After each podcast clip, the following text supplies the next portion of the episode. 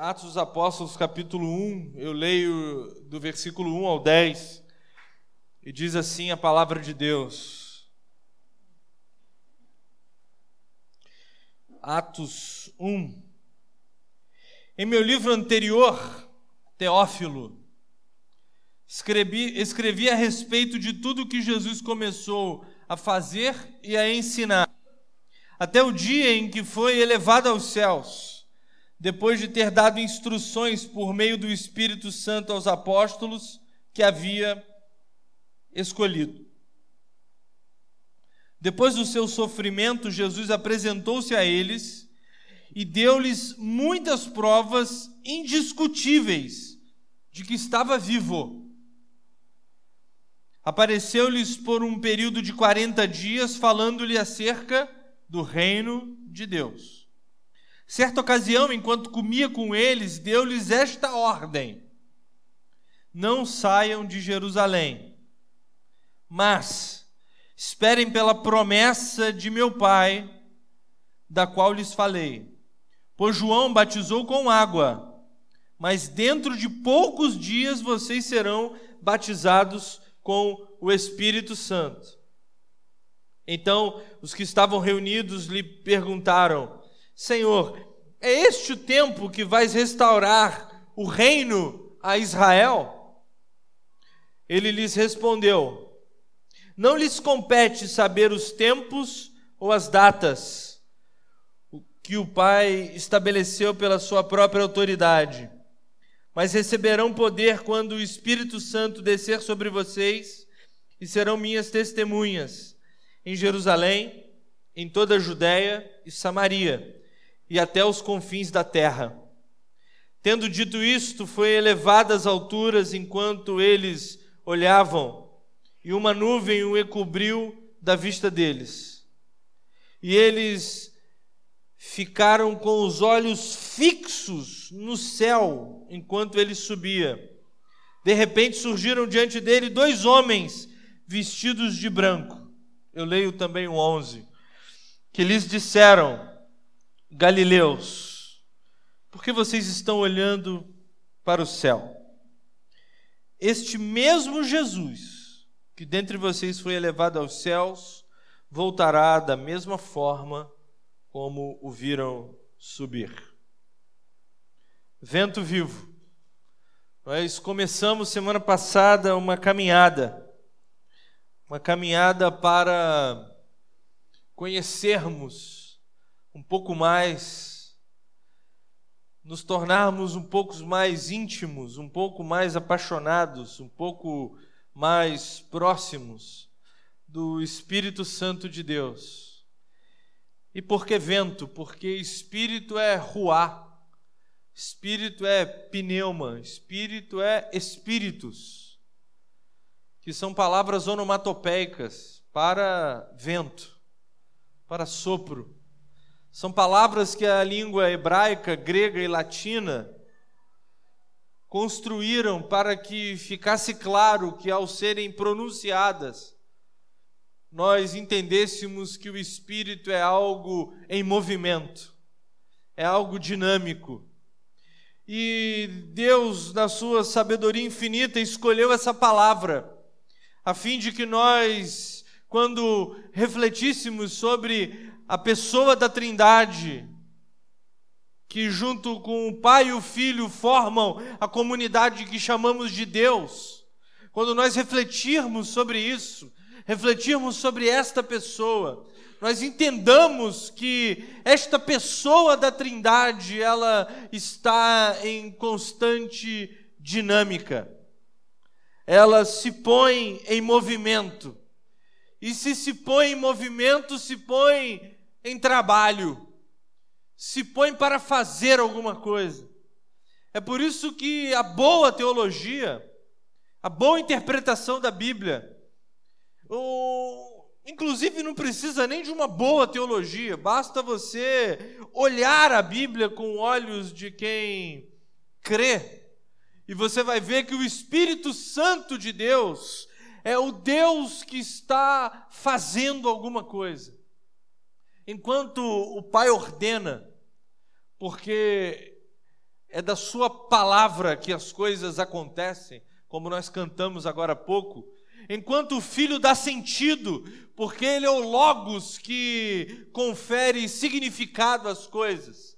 O Espírito Santo é o operário, é o Deus trabalhador, é o Deus dinâmico, é o Deus de potência que, sendo Deus, faz com que as coisas aconteçam. E esse Deus, esse Deus, ele aparece desde o início, no capítulo 1 de Gênesis, versículo 2, como nós vimos na semana passada. E ao longo de Atos dos Apóstolos, perdão, ao longo do Antigo Testamento, fica claro que a dinâmica do Espírito Santo, antes de Jesus de Nazaré, acontecia de forma pontual. O Espírito Santo estava numa pessoa específica para realizar uma tarefa específica, para fazer um trabalho específico, para dar uma autoridade específica. E se você abrir sua Bíblia, e eu abro a minha, em Números, capítulo 11, versículos de 11 a 14, diz assim a palavra de Deus. E ele perguntou ao Senhor, ele Moisés, por que trouxeste esse mal sobre mim, o teu servo? Foi porque não te agradares de mim que colocaste sobre os meus ombros a responsabilidade de todo esse povo? Por acaso fui eu quem o concebeu? Fui eu quem o deu à luz? Porque me pedes para carregá-lo nos braços, como uma ama carrega um recém-nascido para levá-lo à terra que prometeste sobre juramento aos seus antepassados? Onde conseguirei carne para todo esse povo? Eles ficam se queixando contra mim, dizendo: Dê-nos carne para comer. Não posso levar todo esse povo sozinho. Deus havia dado a Moisés a autoridade e o poder de conduzir o povo, e o povo murmurava e Moisés não aguentou. Essa responsabilidade é grande demais para mim. Se é assim que vais me tratar, mata-me agora mesmo. Se te agradas de mim, não me deixe ver a minha própria ruína. E o Senhor disse a Moisés: reúna setenta autoridades de Israel que você sabe que são líderes e supervisores entre o povo. Leve-os à tenda do encontro para que estejam ali com você. Eu descerei e falarei com você, e tirarei do espírito que está sobre você e o porei sobre eles, e eles o ajudarão na árdua responsabilidade de conduzir o povo de modo que você não tenha que assumir tudo sozinho. Então, o que é o Espírito Santo? O Espírito Santo é aquilo que está em nós, ou aquele que está em nós, e estando em nós, nos confere autoridade e poder. E no Antigo Testamento, esse espírito, ele estava de forma pontual nas pessoas. Ele estava em Moisés porque Moisés havia sido chamado por Deus. Quando Moisés não aguenta a pressão e não consegue conduzir o povo sozinho, Deus tira o Espírito Santo de Moisés e coloca nos seus conselheiros, para que uma vez o Espírito Santo estando nos conselheiros, essas pessoas tenham autoridade e poder que consigam conduzir o povo. Joel capítulo 2, Coloca lá, Giba, Joel capítulo 2, no versículo 26 a 28, diz assim a palavra do Senhor: Vocês comerão até ficarem. Não, 28 e 29, perdão. E depois disso derramarei do meu espírito sobre todos os povos. Seus filhos e suas filhas profetizarão, os velhos terão sonhos os jovens terão visões. Até sobre os servos e as servas, que é o escravo e a escrava, derramarei do meu espírito naqueles dias. Então, o Espírito Santo é a promessa. a promessa de Deus que um dia estaria sobre todos nós, a despeito dos nossos cargos. Porque no Antigo Testamento o Espírito Santo estava sobre os reis, sobre os profetas, sobre homens e mulheres que Deus gostaria de usar pontualmente para que o caminho de chegada do Messias fosse pavimentado. Então Joel contempla o futuro e diz que haveria um dia que ele não sabia qual era. Um dia em que o Espírito Santo deixaria de ser uma exceção na história. O Espírito Santo deixaria de ser algo que estava aprisionado a uma elite de escolhidos e seria derramado sobre qualquer um. É isso que Joel está dizendo. Que todos os homens e mulheres teriam o Espírito Santo. E esse Espírito, inclusive, seria derramado sobre servos e servas. Ou seja, a partir de agora, não importa a sua tarefa na vida, a partir de agora, não importa quem você seja, seu status religioso, a sua piedade, se você é ou não da igreja, se você é ou não uma pessoa que ora, é ou não uma pessoa batizada, é ou não uma pessoa que toca, não importa quem você seja, se você crer, se você abrir a sua vida e rasgar o seu peito a fim de que Jesus Cristo o Messias, o ungido, aquele que tem todo o poder e toda a autoridade, seja o seu dono, o seu Senhor, o Espírito Santo estaria em você, para que você, com a sua vida, pudesse se transformar num instrumento do agir de Deus em nome de Jesus. Então repare bem, olhando para a angústia de Moisés, olhando para a profecia de Joel e olhando para o desejo de Jesus de construir a igreja dele, nós concluímos uma coisa acerca do Espírito Santo. O Espírito Santo habita em nós para que a obra de Deus continue acontecendo. O Espírito Santo não habita em você para que a sua vida seja mais feliz, para que você prospere, para que você seja uma pessoa mais bacana. O Espírito Santo habita em você e habita em mim, porque quando ele está em nós, nós recebemos autoridade e potência para agir em nome de Jesus.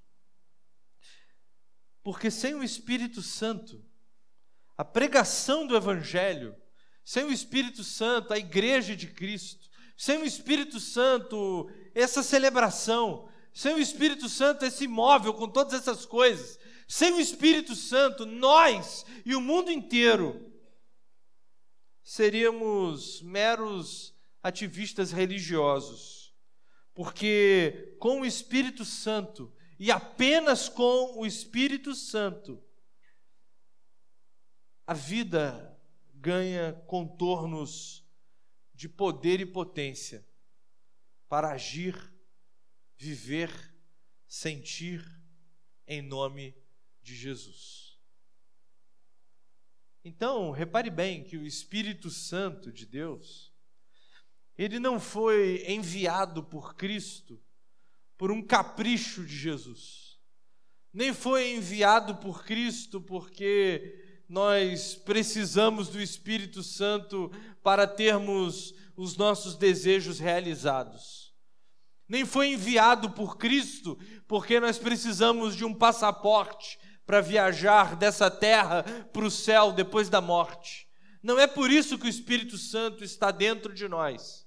O Espírito Santo está dentro de mim e de você, porque Deus é um Deus em missão. A missão de Deus é trazer para cá o reino dele. E um Deus em missão conta com instrumentos para que a missão dele seja cumprida. E para Deus usar alguém, para a missão dele ser feita por alguém, é preciso que ele esteja nesse alguém. Então, no dia que você se converteu, no dia que você abriu seu coração para que Jesus entrasse em você, no dia que você disse que Jesus Cristo era o Senhor, você foi batizado com o Espírito Santo. Ou seja, você foi inundado na água do Espírito Santo e o Espírito Santo entrou dentro de você. E com isso você ganhou uma missão a missão de Deus. Sobre essa missão a gente vai falar daqui a pouco. A questão é como faz, como nós devemos viver, proceder, pensar para que o Espírito Santo esteja sobre nós, para que nós tenhamos essa unção do Espírito Santo para que o poder do Espírito Santo venha do alto, a fim de que a nossa vida seja marcada não pela nossa vontade, mas pela presença dEle.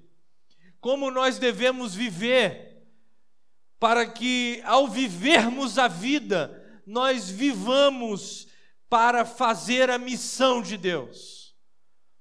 Como nós devemos viver para que ao vivermos a vida, nós vivamos a partir da missão de que Deus é um Deus em missão através de mim, porque Deus trabalha através de mim, porque Deus existe no mundo também através de mim. Como eu devo viver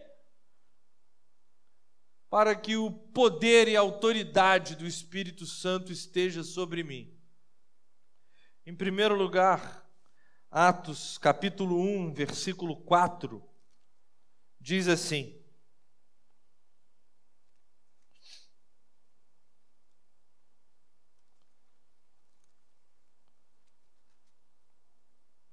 Certa ocasião, enquanto comia com eles, deu-lhes esta ordem: Não saiam de Jerusalém, mas esperem pela promessa de meu Pai, da qual lhes falei.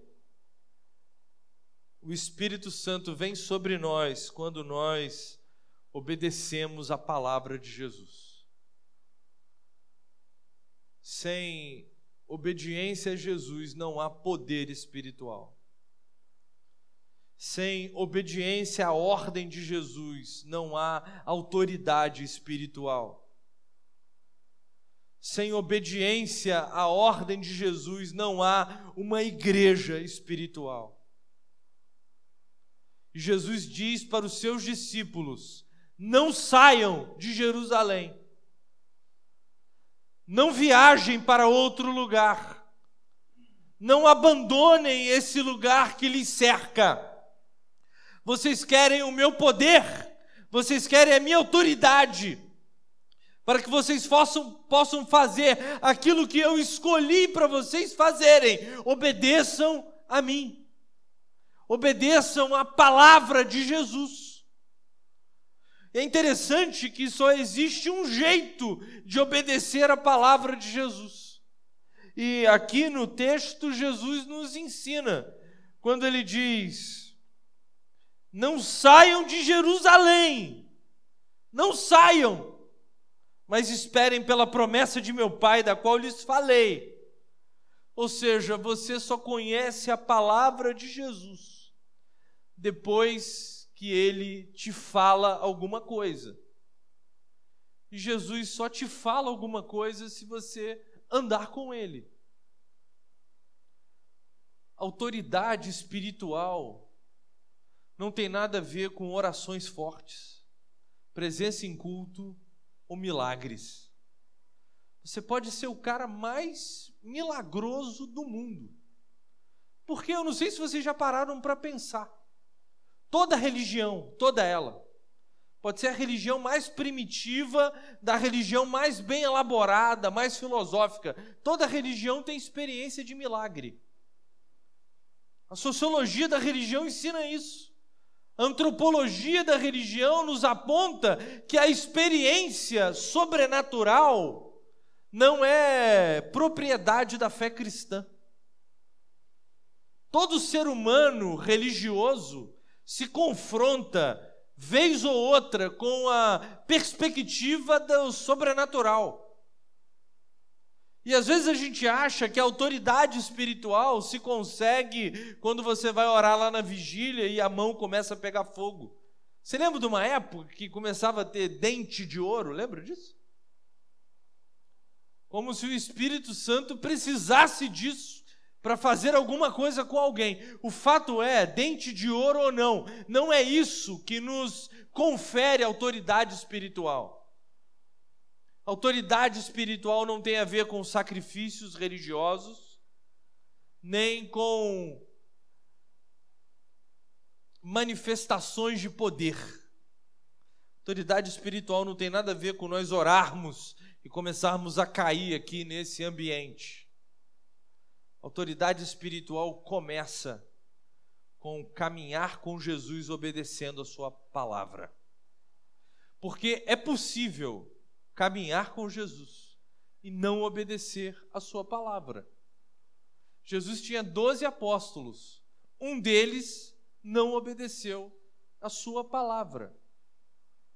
Então repare bem, é possível que você venha na igreja, que a celebração é maravilhosa, você aprenda músicas incríveis com a Aline e a Andréia, e é possível que depois de morrer você vai para o céu, porque via de regra esse, essa é a questão que domina a mente religiosa, né? Para onde eu vou depois que morrer? Não se preocupe com isso. Para onde você vai depois que você morrer não é da sua alçada. Quem tem que te levar para onde você for, vai te levar.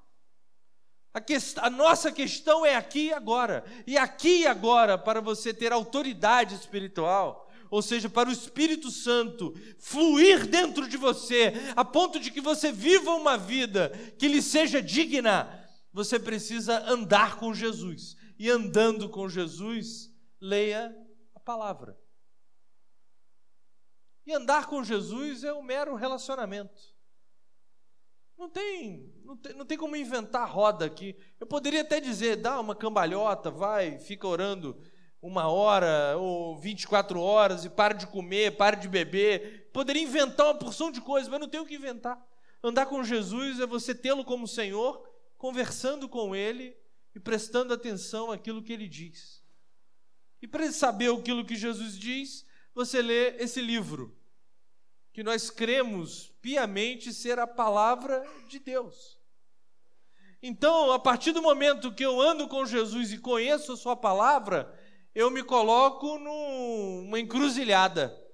Eu obedeço ou não obedeço a palavra? A partir do momento que você ouve de Jesus no seu coração, não saia de Jerusalém. Não saia de Jerusalém. E você dizendo para si mesmo: Eu não sairei. O Espírito Santo lhe confere autoridade.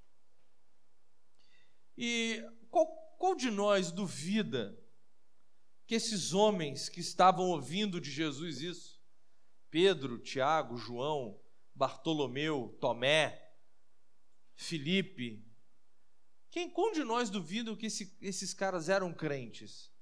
Eles eram crentes. Eles eram cristãos. Se naquele momento ali algum deles infartasse, morresse, ele iria para o céu. A questão não é entregue a sua vida para Jesus. A questão é que tipo de vida você vai ter ao lado de Jesus. E se você quiser uma vida que brilhe Jesus, obedeça a Ele a partir da sua caminhada com Ele. Certo? Segundo lugar, versículo 7 diz assim: E ele lhes respondeu, porque eles fizeram uma pergunta muito digna para Jesus. Eles falaram assim: é agora que o Senhor vai restaurar Israel? É agora que o Senhor vai restaurar o reino de Israel? E por que, que os discípulos perguntaram isso? Porque eles acreditavam que o Messias, o Cristo, o Cristo de Deus viria para tirar Roma da terra prometida e reinaria no trono de Davi. Então todos aqueles homens estavam na expectativa de que a qualquer momento Jesus se levantaria com poder, retiraria o exército romano da terra prometida e reinaria para sempre. E a Torá, a lei de Deus, seria conhecida por todo mundo. Então eles perguntaram: é agora que isso vai acontecer? Em outras palavras, é agora que nós veremos o teu reinado. É agora que o Senhor vai reinar sobre nós, a ponto do seu caráter ser impresso na vida social de qualquer um em qualquer tempo. É agora que a pobreza cairá, é agora que a opressão cairá, é agora que Roma deixará de dar as cartas, é agora que as coisas acontecerão a partir da sua vontade e só a partir da sua vontade. Então Jesus, no versículo 7, responde: Olha, não lhes, não lhes compete saber os tempos e as datas que o Pai estabeleceu pela sua própria autoridade. Nós não saberemos de tudo o tempo todo. Então, o homem e a mulher cheios do Espírito, são aqueles que confiam no Senhor. São aqueles que deixam Deus dar as cartas do tempo. São aqueles que não possuem relógios, mas se colocam diante de Deus como quem descansa na vontade dEle. Quando Deus vai fazer isso ou aquilo, eu não sei, eu sei que eu ando com Deus. Não me compete saber o que Deus vai fazer ou deixar de fazer, o que me compete é andar com Ele. Porque o meu parâmetro de caminhada com Jesus não é aquilo que Ele vai fazer, deixar de fazer, ou quando Ele fará isso. A minha, o que determina a minha caminhada com Ele é porque eu entreguei a minha vida a Ele, eu confio nele. Então, se Ele vai fazer hoje, se Ele vai fazer amanhã, se Ele não vai fazer nunca, se ele vai fazer A, se ele vai fazer B, se ele vai fazer C, se ele não vai fazer nada, a minha caminhada com Jesus é definida com Jesus na caminhada. E só isso. Eu sou cheio do Espírito quando eu confio a minha caminhada a Cristo. E confiando a Cristo a minha caminhada, Roma me cerca, como cercava aqueles homens. Tanto cercava que a maioria deles foi morto, né?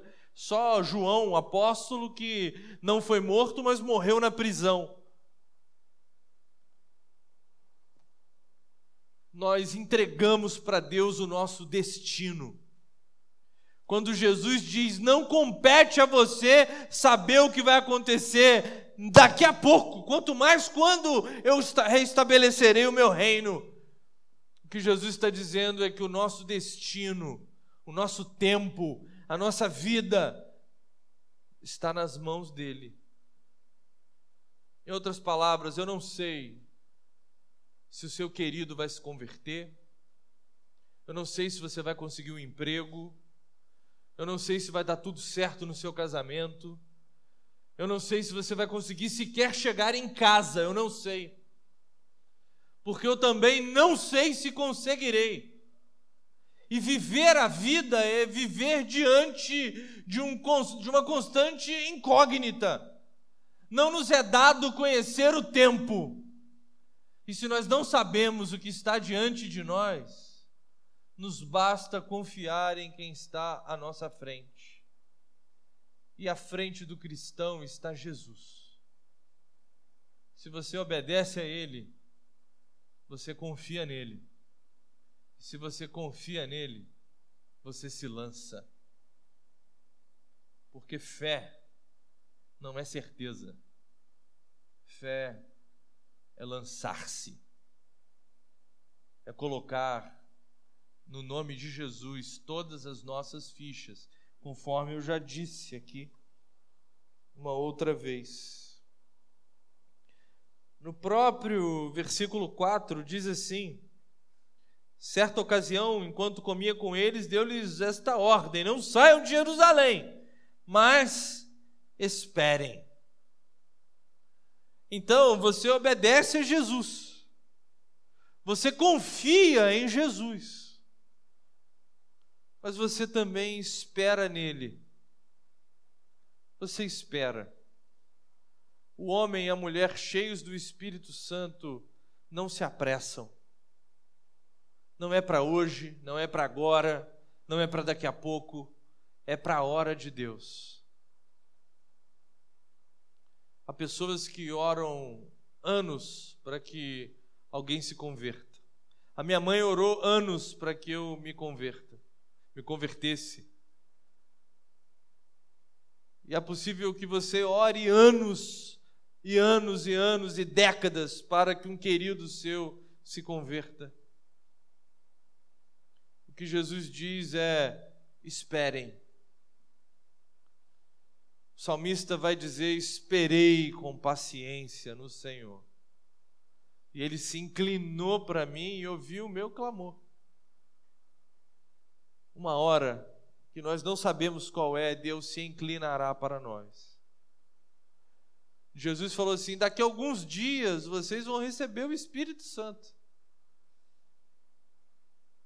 Quais são os dias que marcam a nossa vida? Porque nós somos ensinados pela cultura que tudo é para ontem. Nós somos dominados pela ansiedade. E o homem e a mulher cheios do espírito não se importam com o calendário. Porque na lista de prioridades, o que vai acontecer vem depois da autoridade espiritual que Deus tem para nos dar. Um homem espiritual é um homem que sabe que é eterno. E o eterno é diferente do infinito. Eterno é diferente de infinito. Infinito é um negócio que começou aqui e nunca vai acabar. O eterno é o que não tem tempo. O eterno é que não dá para contar o tempo. Ele não vem nem de trás nem vai para frente. Ele é eterno. E nós somos eternos. A nossa espiritualidade é eterna, porque o Espírito Santo que habita em nós é eterno. E quem é eterno não se preocupa com o tempo, porque não precisa levá-lo em conta. Você não passou na prova? Fique em paz. Espere. Não deu certo o negócio? Fique em paz, espere. Porque nada aflige. É claro, né? Ide é, de forma ideal. É claro que a gente se aflige. De forma ideal, nós somos marcados pela eternidade. A gente até se aflige, a gente chora, mas a presença da eternidade nos consola. E como ser cheios do Espírito? Obedeça a palavra de Jesus, caminhando com Ele, confie nele, espere nele. Em último lugar, para você receber a unção do Espírito que nos confere autoridade e poder para sermos espirituais, nós precisamos estar juntos. Atos capítulo 2, versículo 1. Chegando o dia de Pentecoste, estavam todos reunidos num só lugar. Uma ovelha sozinha é a boa desculpa para se transformar num churrasco. O poder do Espírito Santo não está em você. O poder do Espírito Santo está em nós. É quando estamos reunidos juntos que o Espírito Santo nos unge e que nós recebemos do céu o poder que nos dá a possibilidade de vivermos conforme a vontade de Deus. Não sou eu na minha casa lendo o livro, embora isso seja muito bom. Não é você na sua casa orando, embora isso seja muito bom. Só que a espiritualidade cristã não está confinada no nosso quarto secreto, não está confinado no nosso ambiente de estudo, nem nas nossas orações individuais. O poder do Espírito Santo inflama em nós quando nós damos as mãos e dizemos um para o outro que a nossa vida é uma só em Cristo. A fé cristã é uma fé comunitária. É por isso que Jesus ele não pregou que a gente se convertesse e agora vamos esperar para ir para o céu. Jesus não falou isso. Não, se converta e glória a Deus, e agora vamos aguardar, porque daqui a pouco o bonde chega, a gente vai embora. Jesus ele nos converteu, derramou sobre nós o seu espírito e falou assim: "Olha, sobre essa pedra eu vou edificar a minha comunidade. Eu vou edificar a minha igreja. Eu vou edificar o meu povo. Porque quando ele se reúne, coisas incríveis acontecem. Coisas incríveis mesmo, de uma criança criada nessa comunidade. Porque a gente um dia se reuniu, pode estudar numa colégio federal no que vem. Meu querido, isso é talvez muito mais sobrenatural do que você ir no velório aqui ressuscitar alguém. Quando nós nos reunimos, o nosso coração é sarado, a nossa vida ganha significado e você ganha um destino. Você sabe para onde você está indo, você sabe quem você é, você sabe que tipo de vida você tem que viver, porque nós nos reunimos. Não há festa em comunidade, porque o Espírito Santo não habita apenas em mim, e eu disse apenas em mim. O Espírito Santo habita em nós. Obedeça a Jesus. Espere em Jesus. Confie em Jesus. E ande com aqueles que Jesus salvou. A primeira pergunta é: como fazemos para ter essa unção?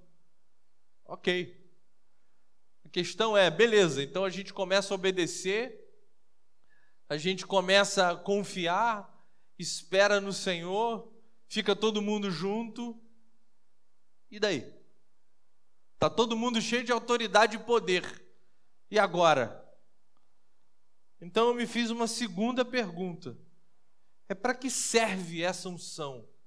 Por que, que ela serve? Ela não serve para você bater palma depois da música. Ela não serve para você fazer uma oração e o camarada sentir os pelos arrepiados do braço. Atos capítulo 1, versículo 8 diz que ela serve para uma coisa e só uma coisa. Para que, que o cara tem poder do Espírito? Para que, que o cara tem autoridade do Espírito? Para que, que o Espírito Santo se dá o trabalho de se derramar sobre alguém? Mas receberão poder quando o Espírito Santo descer sobre vocês, e serão minhas testemunhas em Jerusalém, em toda a Judéia e Samaria e até os confins da terra.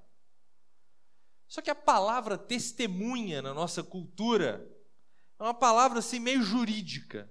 Fulano é testemunha do crime. Ou seja, ele estava lá, viu o crime acontecer e tem condição de contar o que ele viu. É a testemunha.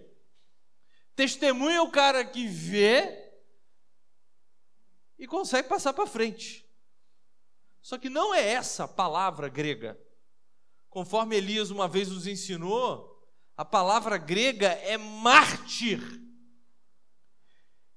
e o Espírito Santo vai descer sobre nós, e nós seremos mártires de Jesus. Em Jerusalém, Judéia, Samaria e aonde houver vida inteligente no universo, estaremos nós lá para sermos mártires. E o que é o Marte? O que é martírio, afinal de contas? Bem, o Marte, segundo o dicionário, é o cara que morre em nome de uma verdade, de uma causa, em nome de uma fé, em nome de algo que lhe é caro. O mártir é isso. Mas o que é que Jesus está querendo dizer quando ele disse assim: olha, vocês vão ter tanto poder, O Espírito Santo de Deus, esse Deus em ação, o Deus dinâmico, o Deus que pairava sobre as águas, o Deus que foi repartido entre os 70 conselheiros de Moisés, o Deus prometido por Joel, o Deus que Jesus falou que enviaria, o Deus que agora está chegando. Agora que esse Espírito Santo foi derramado, vocês ficarão assim do jeito certo para começarem a ser os meus mártires em todos os lugares significa que a morte do nosso eu precisa se tornar real, a fim de que o eu de Jesus seja conhecido. A autoridade que Cristo nos dá, não nos dá para manifestações públicas de poder. Autoridade espiritual não é pregar em voz alta, nem cantar para o outro chorar. Autoridade espiritual é viver uma vida que as pessoas olhem para nós e nos veem tão diminuídos, tão diminuídos, tão diminuídos, que elas consigam ver Jesus na nossa própria vida. É uma vez morrendo para nós, morrendo para as coisas, morrendo para o mundo, morrendo para o pecado, morrendo para sonhos e projetos que não incluem a pessoa do Deus triuno, uma vez morrendo uma vez nos martirizando, uma vez sendo imolados no altar da adoração de Deus, a fim de que a autoridade dele esteja sobre nós, as pessoas olharão para nós e verão Jesus. Só tem um detalhe, um detalhe ainda mais lindo. A questão aqui não é morrer, embora também caiba morrer simplesmente. É, se uma pessoa entrar aqui agora e falar assim: olha, quem negar Jesus, eu deixo embora, se você não negar, eu mato. Aí a gente, não, vamos ficar porque a gente ama ele, mata todo mundo. Não é só disso que eu estou falando, embora seja isso também. Mas a grande questão é que se você morre por alguma coisa, quem morre por uma verdade, sempre, sempre está vivendo por ela. Ninguém morre por algo que não esteja vivendo por. Quem não vive por Jesus não resistirá morrer por Ele. Que significa que a unção que Deus nos dá é o poder de Deus para nós vivermos e morrermos para Jesus. Sabe o que é autoridade espiritual? Autoridade espiritual é você que é contador, declarar lá o imposto de renda do seu cliente. E quando o negócio lá tiver todo declarado, você olha e fala assim: é para a glória de Deus. Autoridade espiritual é quando a vida que eu vivo representa a morte da minha vida para que Jesus viva em mim o poder de Deus em nós nos possibilita experimentar a sua glória e comunicá-la ao mundo. O que significa que o ungido de Deus, aquele ungir significa untar, tá ligado? Quando você pega manteiga e passa no tabuleiro para fazer o bolo, ungir significa isso. Quando os reis eram ungidos, eles pegavam um pote de azeite e derramavam sobre o rei, escorria e tal ungido de Deus, aquele que tem o Espírito Santo, aquele que tem autoridade e poder, ele encarna a glória de Deus na terra. Aí você estuda, estuda, estuda, estuda, estuda para vir dar aula no encontro bíblico, ou para fazer uma pregação no domingo, e porque há autoridade e poder, quem ouve vai embora e diz: Deus falou comigo.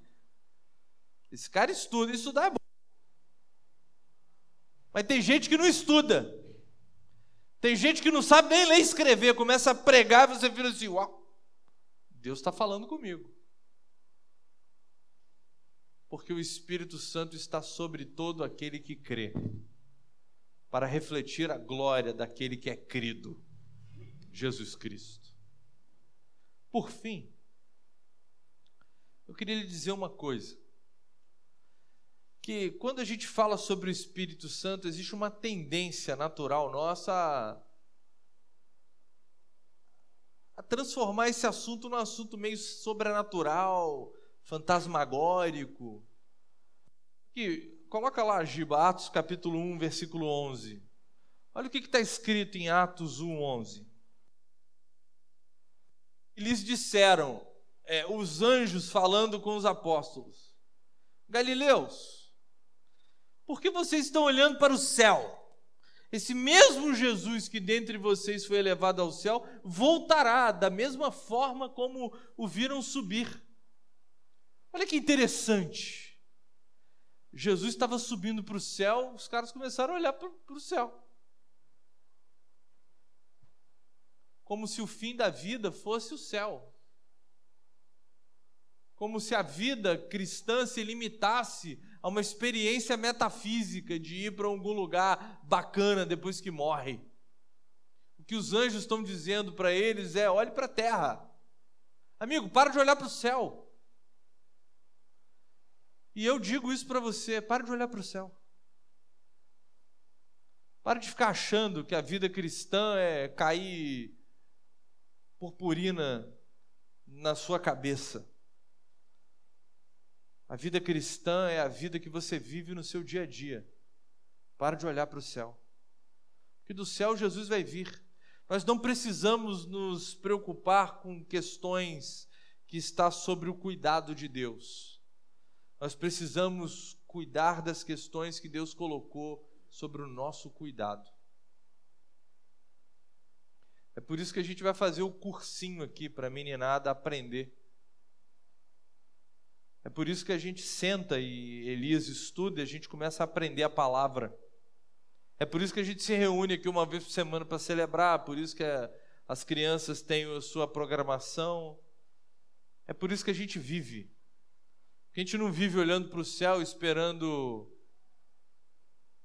esperando as coisas acontecerem. É como disse o Gabriel Pensador, né? Não adianta olhar para o céu com muita fé e pouca luta. O chamado de Jesus é para que a gente encarne o Evangelho e não para que a gente seja super espirituais. Olha, fulano de tal tem uma oração poderosa. Nome, ninguém nessa igreja vai ter oração poderosa, em nome de Jesus. Que nós tenhamos a ciência de que o nosso Deus é poderoso e a ciência idêntica de que nós somos totalmente fracos. E nas nossas fraquezas o poder do Espírito Santo prevalecerá, porque nós iremos obedecer a Ele, porque nós iremos caminhar com Ele, confiar nele, esperá-lo, e nós iremos ficar juntos. E quando o poder do Espírito Santo vier sobre nós, o Espírito Santo vai fazer de nós aquilo que Ele quiser. Porque o grande lance não é a gente viver a vida com Deus para que Ele faça no final das contas o que a gente deseja. O grande lance é o Espírito Santo pulsar dentro de nós, a ponto de que o nosso único destino seja a cruz do Calvário, o martírio, a morte do eu, a fim de que Jesus viva em nós.